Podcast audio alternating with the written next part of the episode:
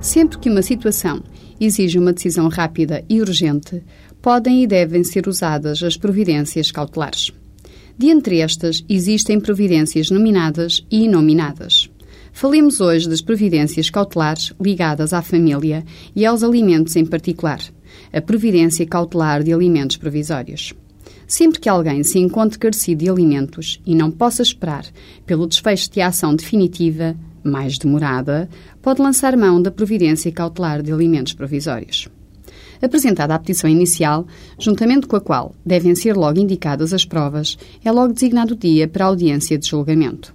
As partes são advertidas de que devem comparecer pessoalmente na audiência ou nela fazerem-se representar por procurador com poderes especiais para transigir.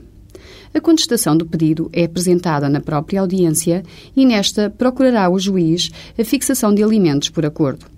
Assim, o requerido é citado quer para a audiência, quer para contestar o pedido formulado. Na falta de acordo, são produzidas as provas, findas as quais o juiz decide os factos provados e, de seguida, profere decisão. Apurado que o requerente carece de facto de alimentos e que o requerido os pode prestar, a prestação alimentícia provisória é fixada em função do estritamente necessário para o sustento, habitação e vestuário do requerente.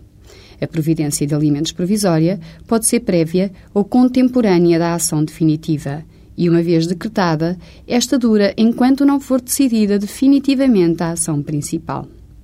Se a providência for intentada preliminarmente à ação principal, esta última terá que ser intentada no prazo de 30 dias seguintes ao decretamento da providência, sob pena de caducidade da mesma. A providência caduca igualmente nos seguintes casos.